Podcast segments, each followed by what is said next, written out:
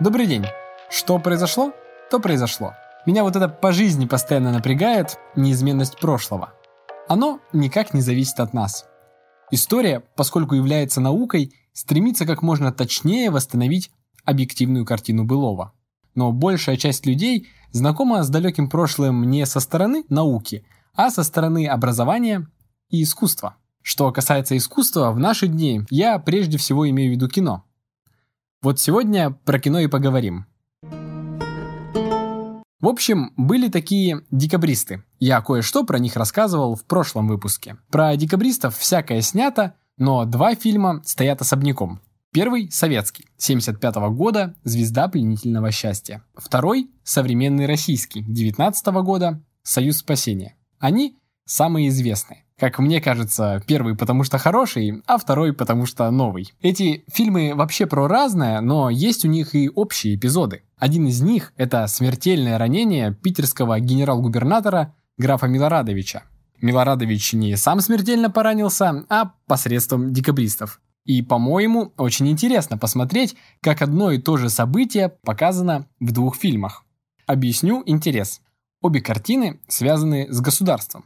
В советское время, понятное дело, по-другому и не могло быть. Частного кинематографа не было. Но и современный фильм, снят на деньги Государственного фонда кино, получил масштабное промо в государственных СМИ, и что только не говорил про него уже бывший министр культуры Мединский.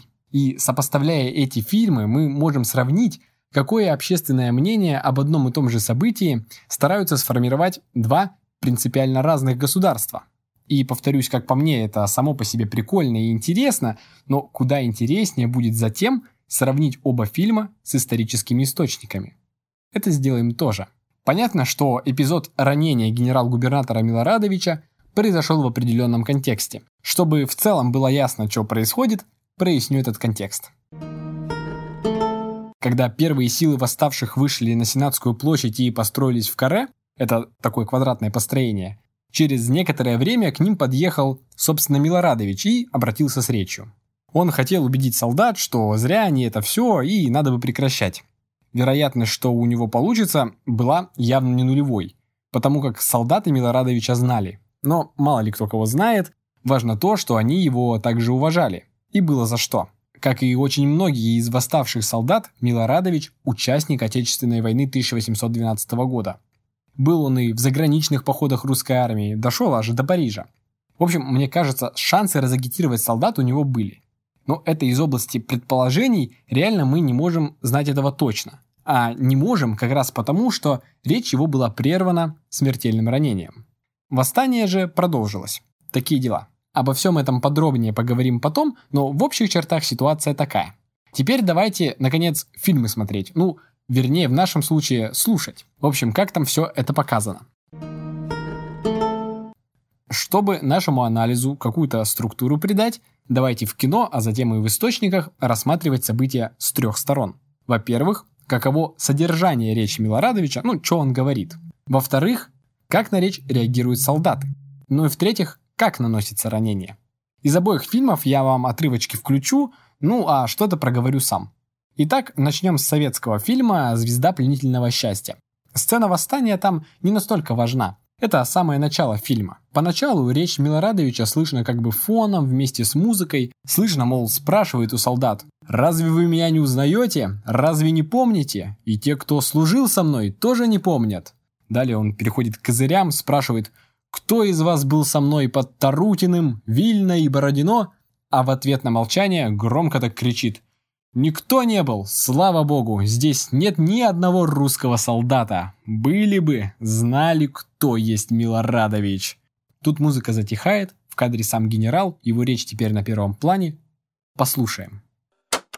Тут мальчишки, буяны, разбойники, мерзавцы осрамили русский мундир, честь военную, название солдата. Вы пятно России! Вы преступники перед царем и отечеством, перед Богом! Это что вы затеяли?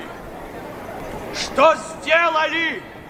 На колени пред законным государем-императором Николаем Палычем! На колени, ребята! Все!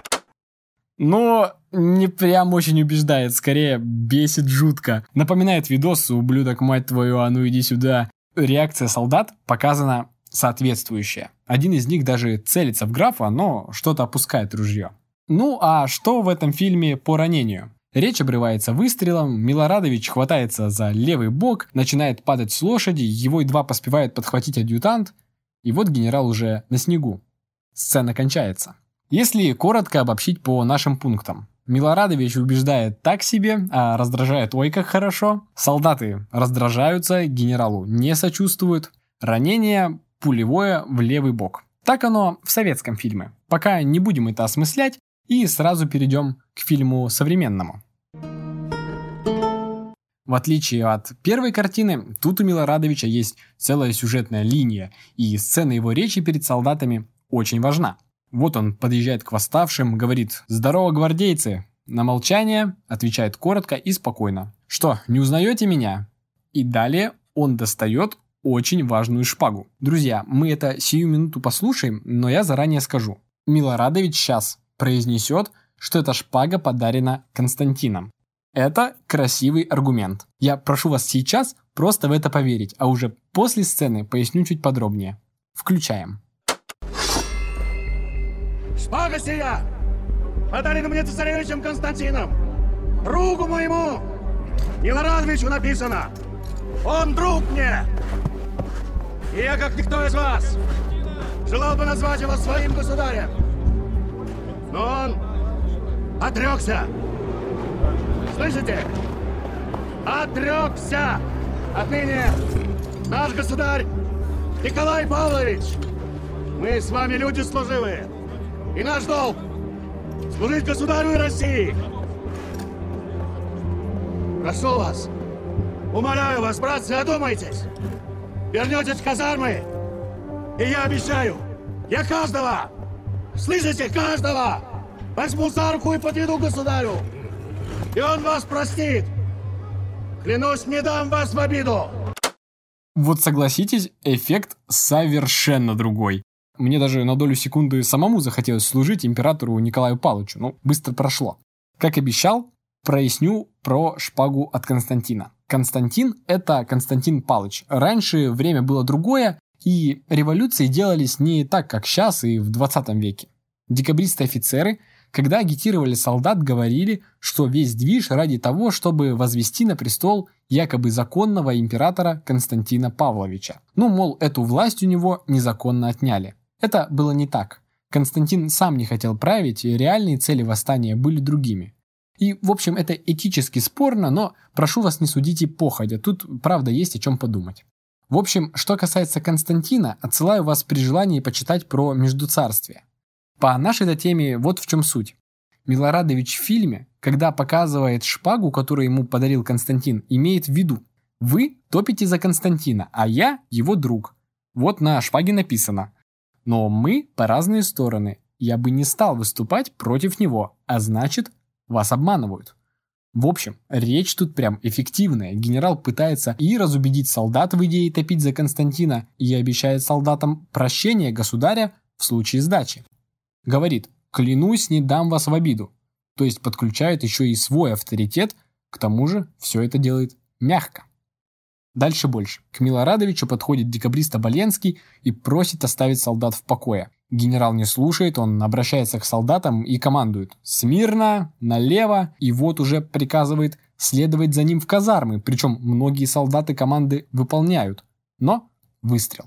Декабрист Каховский стреляет четко в спину, и генерал еще остается на лошади, когда декабрист Оболенский также в спину наносит удар штыком. Милорадович падает с лошади. Солдаты очень взволнованы, будто даже порываются подойти к генералу. Подбегает его адъютант. Конец сцены. И вот теперь, когда мы послушали оба фильма, можно их сравнить. В советском речь Милорадовича очень агрессивная и нифига не убедительная. Генерал будто просто говорит «Вы все черти». В современном российском, наоборот, он реально стремится повлиять на солдат показывает шпагу от Константина и так далее. реакция солдат в советском фильме соответствует речи генерала. Один из них целится в него, в общем, слова не действуют. В российском многие солдаты сочувствуют генералу. Они выполняют его команды, уже собираются последовать за ним в казармы. И сочувствуют после ранения. То есть в советском фильме декабристы-офицеры неотделимы от солдат, которых они вывели. Выстрел декабриста Каховского тут будто просто опережает выстрел со стороны солдат. Он будто просто следствие возрастающего напряжения. А в российском выстрел Каховского преследует ясную цель – прервать успешную агитацию. Солдаты и декабристы-офицеры противопоставлены. Декабристы обманывают солдат. Декабристы принуждают солдат продолжать восстание. Совсем по-разному показано и само ранение. В советском фильме это выстрел в левый бок, ну или в живот, тут как кто трактует. В российском это выстрел четко в спину, а вслед за ним также в спину удар штыком насквозь. Ну что, при, казалось бы, единстве фактов, ну, Милорадович и там, и тут говорит, и там, и тут получает ранение, картина совсем разная. В одном случае Милорадович злодей, а декабристы и солдаты красавчики. В другом Милорадович красавчик, декабристы бесчестные злодеи, которые стреляют в спину, солдаты невинные жертвы их обмана и принуждения. Почему это так? В советское время официальная пропаганда проводила очень теплое отношение к декабристам. Интересно, что зачастую их деятельность показывалась как бы в отношении внезапно к делам большевиков. Поясню. Вот научная работа. Монография советской исследовательницы декабристов Милицы Нечкиной. Называется «День 14 декабря 1825 года». В ней встречаются такие пассажи. Цитата. «Декабристы совершенно не владели искусством вооруженного восстания, и на их горьком примере русское революционное движение начало учиться этому искусству». Или вот еще. Людям, знакомым с последующим опытом революционной борьбы и завоеванным революцией искусством восстания, искусством, которым овладел революционный народ при гегемонии пролетариата под руководством партии большевиков во главе с Лениным, трудно сразу ясно представить себе особенности дворянской революционности на заре русской революционной борьбы. Понимаете, вы в узкой работе, посвященной исследованию одного только дня восстания декабристов, прочтете еще и про партию большевиков. Другая книга Нечкиной, которая про движение декабристов в целом, после введения начинается с главы «Ленин о декабристах», где мы узнаем, что Владимир Ильич во всех работах, цитата, начинает периодизацию русского революционного движения именно с декабристов. Ну вот, как видите, декабристы в советское время преподносились как пионеры той революционной борьбы, которая в конечном счете вылилась в построение советского государства. Вот кажется, а как завершить работу, ту, посвященную одному дню восстания декабристов? А в рамках этой же схемы Нечкина пишет в конце «В стране победившего социализма, в стране строящей коммунизм, мы чтим память восставших дворянских революционеров-декабристов, первых борцов против самодержавия и крепостничества». В общем, декабристы-красавцы, ведь они начали то, что мы толково завершили. Вот и в советском фильме они красавцы. Почему же в современном российском фильме декабристы показаны с негативной стороны? Ну, а куда их встроить? Если они такие же родоначальники революционной борьбы, которая через поколение вылилась в построение советской страны, то хоть наше современное государство и присваивает себе достижения советского периода – в сущности своей оно глубоко антисоветское, построено на разрушении Советского Союза. В общем, это не катит. Если смотреть на декабристов в рамках их времени, как на людей, которые открыто выступили против современного им порядка вещей, ну, то тоже непонятно, как это подать сейчас, когда все более ограничивается возможность совершенно мирных протестов. Неудивительно, что при таких водных основной идеей всего фильма стало что-то вроде «не надо выступать, мутить воду, надо просто поговорить». И в кино «Декабристы» — это шайка бунтовщиков, которые без всяких причин устраивают кровопролитие. В случае Милорадовича еще и в таком подлом виде. Фильмы между собой сравнили. Сравнения осмыслили. А теперь перейдем к самому интересному. Узнаем, в какой степени каждая из кинокартин опирается на исторические источники – Итак, наиболее подробно эпизод смертельного ранения Милорадовича описан в воспоминаниях его адъютанта Александра Павловича Башутского. На момент восстания он почти мой ровесник, ему 22. Адъютант был непосредственно рядом с генералом на площади. Эти воспоминания оцифрованы, и в интернете их можно найти в составе журнала «Исторический вестник» за 1908 год, том 111. Нас, как и в случае с фильмами, во-первых, интересует речь генерала-губернатора. Рассказ Башутского – это как раз самый подробный из всех имеющихся источников именно по содержанию речи. Вот Башутский описывает, как Милорадович подъехал к восставшим и остановился в 10-12 шагах от солдат. Он пять раз повторяет команду «Смирно» и в конечном счете добивается тишины. Далее он начинает речь, которую, позвольте, я приведу из источника полностью. Солдаты! Солдаты! Кто из вас был со мной под Кульмом, Люценом, Бауценом, Фершампенаузом, Бриеном? Было насчитано 40-50 имен. Кто из вас был со мною, говорите? Кто из вас хоть слышал об этих сражениях и обо мне? Говорите, скажите. Никто? Никто не был, никто не слышал. Он торжественно снял шляпу, медленно осенил себя крестным знамением, приподнялся гордо на стременах и, озирая толпу на все стороны, с прекрасным движением руки вверх произнес величественно и громогласно. «Слава Богу! Здесь нет ни одного русского солдата!» Долгое молчание. «Офицеры! Из вас уж верно был кто-нибудь со мною? Офицеры, вы все это знаете?» «Никто?» Он повторил тоже, еще торжественнее. «Бог мой, благодарю тебя! Здесь нет ни одного русского офицера. Если б тут был хоть один офицер, хоть один солдат, тогда бы знали, кто Милорадович!» Он вынул шпагу и, держа ее за конец клинка эфесом к шайке, продолжал с возрастающим одушевлением. «Вы знали бы все, что эту шпагу подарил мне цесаревич великий князь Константин Павлович. Вы знали бы все, что на этой шпаге написано. Читайте за мною. Он будто указывал буквы глазами и медленно громко произносил. Другу моему Милорадовичу. Другу, а? Слышите ли? Другу. Вы знали бы все, что Милорадович не может быть изменником своему другу и брату своего царя. Не может. Вы знали бы это, как знает о том весь свет. Молчание святое, мертвое. Он медленно вложил в ножны шпагу. «Да, знает весь свет, но вы о том не знаете. Почему? Потому что нет тут ни одного офицера, ни одного солдата. Нет, тут мальчишки, буяны, разбойники, мерзавцы, осрамившие русский мундир, военную честь, название солдата. Вы – пятно России, вы – преступники перед царем, перед Отечеством, перед светом, перед Богом. Что вы затеяли? Что вы сделали? Возраставшего оживления его слов, возвышения голоса, огня движений, жестов передать невозможно. Они лились, как электрический ток. Подняв высоко руки, он уже не говорил, он гремел, владычествовал, повелевал толпой. Люди стояли, вытянувшись, держа ружье под приклад, глядя ему робко в глаза.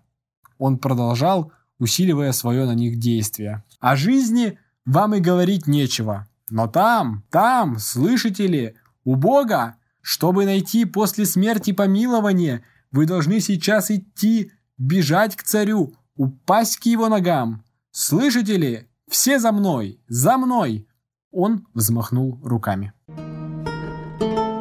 А, так, ну, во-первых, друзья, я поиграл Милорадовича. Ну, а во-вторых, вы все обратили внимание, что из фильмов в историческом источнике есть все.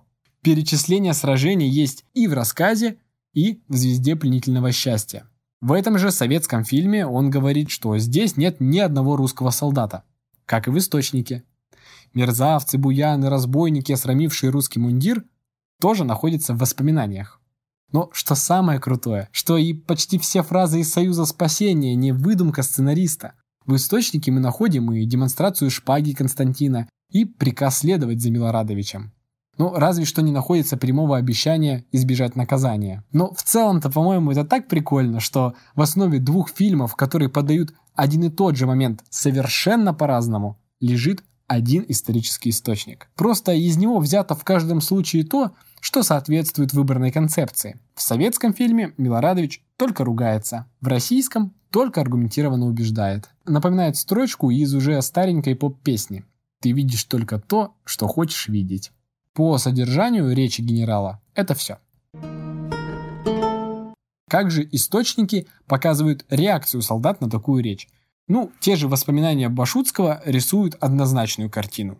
Он говорит, что если бы не ранение, солдаты пошли бы за генерал-губернатором, и в том можно поклясться. А только окончил граф свои слова, на площади раздалось. Ура, Милорадович! Можно ли вполне доверять таким сведениям? Конечно нет. Вообще, любой источник следует воспринимать критически. Из текста воспоминаний Башутского видно, он испытывает огромное уважение к генералу. Он пишет, что был готов отдать жизнь за Милорадовича. Восставших солдат, наоборот, характеризуют как сплошь краснорожую пьянь. Толпу народа, которая выражала симпатию к мятежникам, он считает очевидным маскарадом. Описание речи, которое я вот уже прочитал, тоже содержит явные преувеличения. Ну, там пишет, например, что граф назвал в начале 40-50 сражений, ну, что весьма сомнительно. Так что про единодушное «Ура, Милорадович» и готовность сдаться просто так верить не будем. Тем более затем Башутский пишет, что когда генерала ранили, он пытался позвать кого-нибудь на помощь, но никто не подходил. И только, цитата, пинками, побоями, ругательствами ему удалось принудить четырех человек из толпы народа помочь поднять генерала. Он описывает еще вот что. Мол, после выстрела, который ранил Милорадовича, раздалось еще несколько со стороны восставших солдат. Башутский сам удивляется в собственноручном примечании, мол, как такое возможно при успехе речи, и потом пишет, что, мол, наверное, солдаты стреляли в убийц. Про стрельбу по Милорадовичу есть еще упоминание. Вот берем следственное дело его убийцы, декабриста Каховского. 20 лист.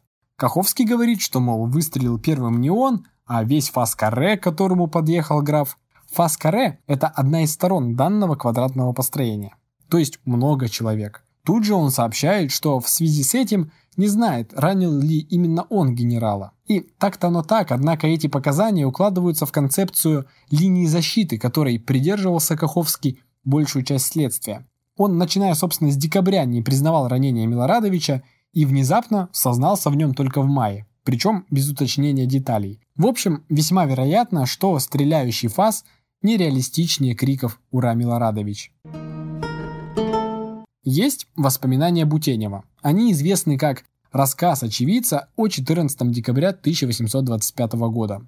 В них он пишет, как шумевшие солдаты утихли, только увидев генерал-губернатора, без всякой команды взяли на караул, то есть взяли ружье особым способом, как бы выражая приветствие. И вот с этого момента он пишет, вообще можно было и не понять, что на площади происходит восстание. А когда генерал показал им шпагу от Константина, солдаты, мол, начали переглядываться, сомневаться, но тут к Милорадовичу подошел декабрист Оболенский и нанес ему удар штыком в правый бок. Хотя рана была легкой, и генерал продолжал речь, но однако солдаты уже отошли от его влияния, раздалось «Ура!» и совсем не Милорадовичу, Генерал утратил надежду убедить восставших, чуть отъехал от каре и затем последовал выстрел Каховского.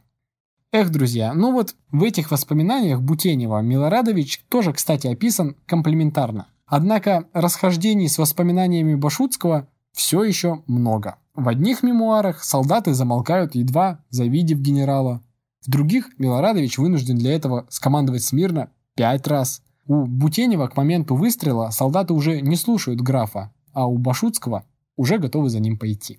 Исследовательница декабристов Лебедева Екатерина Юрьевна в своем неформальном разборе фильма «Союз спасения» пишет так, цитата. «По моему мнению, если они все прямо были готовы уйти, то и пошли бы. Хоть не все. Или как-то вступились за убедившего их генерала, но ни того, ни другого не было». Так вот она считает. Мне же кажется, что оба фильма в плане реакции солдат опираются не на исторические источники, а на выбранную сценаристом концепцию. Осталось рассмотреть ранение. Тут до нас дошел прям интересный исторический источник. Представляете медицинское заключение? Оно опубликовано в рамках следственного дела декабриста Оболенского. Называется там «Записка о генерал-инфантерии графе Милорадовиче мая 25 дня 1826 года». Лист 25. Прочту его. 1825 года, декабря 14 дня, генерал от инфантерии граф Милорадович пистолетную пулю был ранен в левый бок между седьмым и восьмым ребром, которая пуля мною вынута на правом боку между шестым и седьмым ребром. Причем онную пулю прострелен был желудок в двух местах, печень и ребра были раздроблены левого, так и правого бока, между коями проходила та пуля. Другая рана была нанесена острым орудием в правый бок близ поясничных позвонков между последним ребром и подвздошную костью, которая проницала до брюшной полости. После получения ран умер в 3 часа по полуночи, жил же он 13 часов. Итак, у нас пулевое в левый бок. В «Звезде пленительного счастья» граф действительно хватается примерно за левый бок, живот, но направление выстрела до конца непонятно. В «Союзе спасения» Каховский стреляет прям в спину-спину, совсем не туда. Про удар штыком у нас в заключении сказано, что он нанесен в правый бок и рана глубиной до брюшной полости. В советском фильме удар штыком вообще не показан. В российском он также наносится в спину с жутким сквозным ранением. В общем, как и с реакцией солдат, со смертельным ранением в обоих фильмах мало историчности. Факты поданы согласно общей конве отношения к декабристам. Друзья, мы завершили сопоставление фильмов с историческими источниками. В общем, по итогу у нас получилось, что содержание речи Милорадовича в обоих фильмах основано на одном и том же историческом источнике, из которого просто взято то, что подходит под как бы концепцию сценария. А что касается реакции солдат на речь и характере нанесенного ранения, то тут оба фильма достаточно далеки от истории. Что я могу сказать напоследок? Друзья, как видите, историю по фильмам учить никак не получается. Всегда воспринимайте кино как художественное произведение. Как художественное произведение «Звезда пленительного счастья» – замечательный фильм. Он, вообще говоря, про любовь. Всем рекомендую. «Союз спасения» – ужасная картина. Рекомендую в обзоре Бэткомедиана. А история, как наука, вообще не проще других наук. Куча источников, все они разные. Сидишь, пытаешься найти общие черты, вычленить факты. Это сложно, но это кайф. Буквально свек. С вами был Илья. Подписывайтесь.